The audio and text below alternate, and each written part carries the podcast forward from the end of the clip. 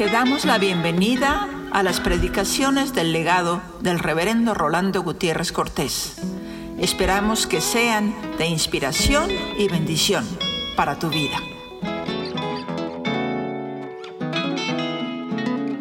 Señor, te bendecimos porque nos permites gozarnos en la alegría de la Navidad, en la alegría de la encarnación porque fue como tú lo anunciaste, nueva de gran gozo. En una alegría que sería para todo el pueblo, porque nacería un Salvador, Cristo. Y como quisiéramos, que esta alegría tal cual lo cantamos sea una alegría por doquier. Que todos podamos juntar nuestros corazones adoración. Y como te suplicamos en estos momentos, particularmente por nuestra ciudad, por las necesidades que en ella hay. Tú permítenos, Señor, que en esta ciudad, en esta hora, ciudad que tú nos has dado, y hora en que tú nos has puesto, nuestros corazones estén dispuestos a darse. Yo te suplico que bendigas el culto que te rendimos en esta hora. Ahora, Señor, por los corazones estamos reunidos aquí muy particularmente, te quiero pedir. Tú conoces la tristeza en algunos, el dolor en otros, la angustia en otros. Permítele, Señor, que puedan volcar, volcar totalmente necesidades ante ti porque tú tienes cuidado de nosotros.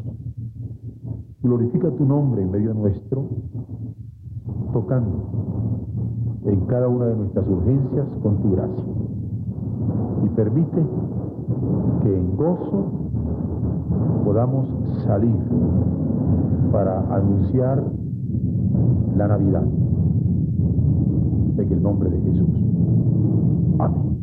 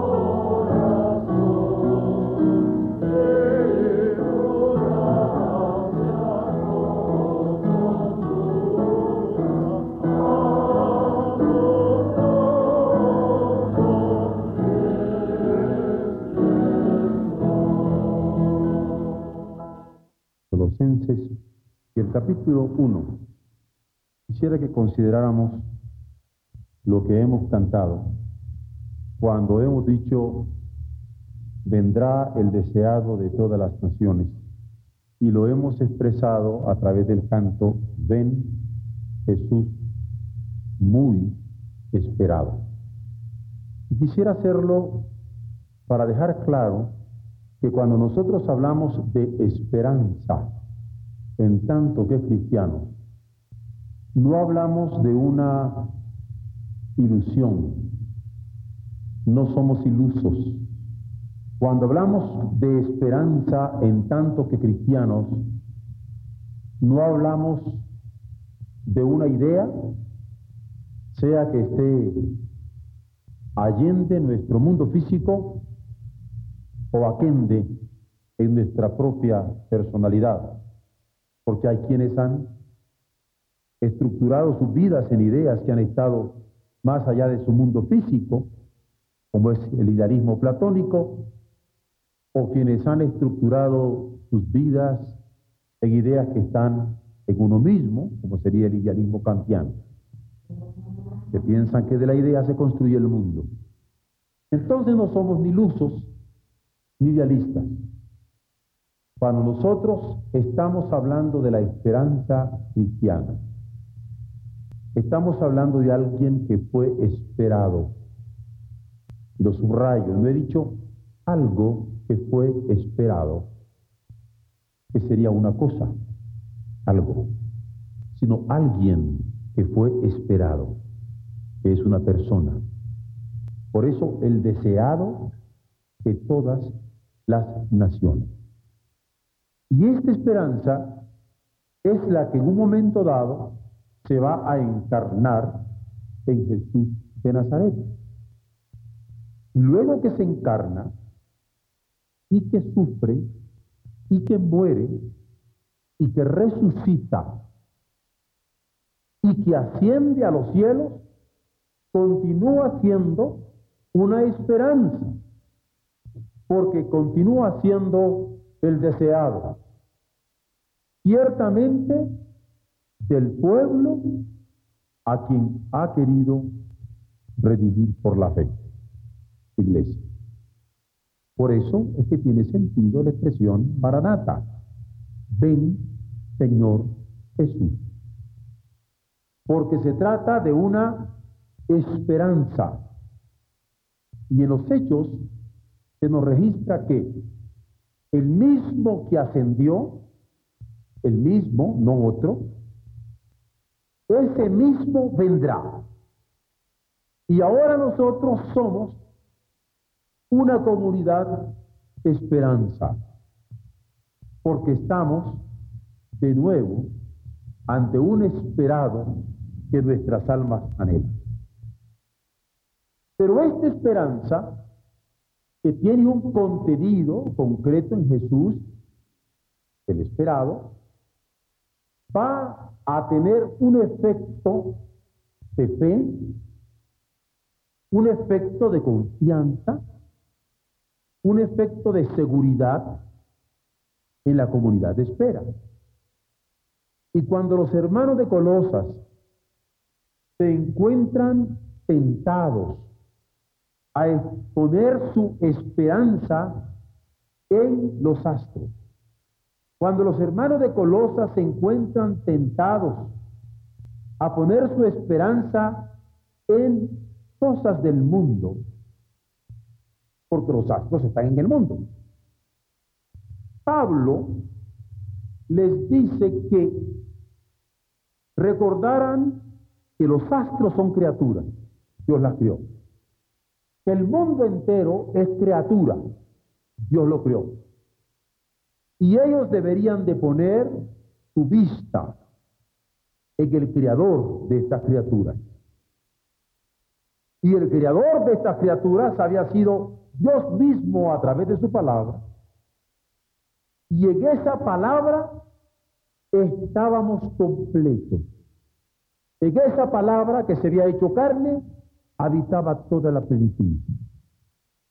Y en el primer capítulo nos dice lo siguiente, siempre orando por vosotros, damos gracias a Dios Padre de nuestro Señor Jesucristo, habiendo oído de vuestra fe en Cristo Jesús y del amor que tenéis a todos los santos por una causa, la esperanza. Y aquí resulta que lo que hasta ahora había sido fin, porque las naciones esperaban, y lo que en el pueblo de Dios es fin, cuando espera Jesús, el apóstol lo pone como un fin que se torna causa, y así lo nombra, pero es un fin que se torna en causa de amor que nos vincula. Y esta causa es la que va a movernos a nosotros en esta Navidad. Porque el esperado es en nosotros esperanza de gloria. El esperado es en nosotros móvil de amor entre los santos. El esperado es en nosotros sostén de fe para movernos en medio del mundo. Permítanos el Señor mantenernos gozosos en esta esperanza. Una esperanza que no nos avergüenza. Una esperanza en quien ha venido y en quien vendrá. Pero una esperanza está con nosotros cumpliendo su promesa. He aquí, yo estoy con vosotros todos los días hasta el fin del mundo. Permita Él que esta palabra nos sostenga en nuestro ministerio.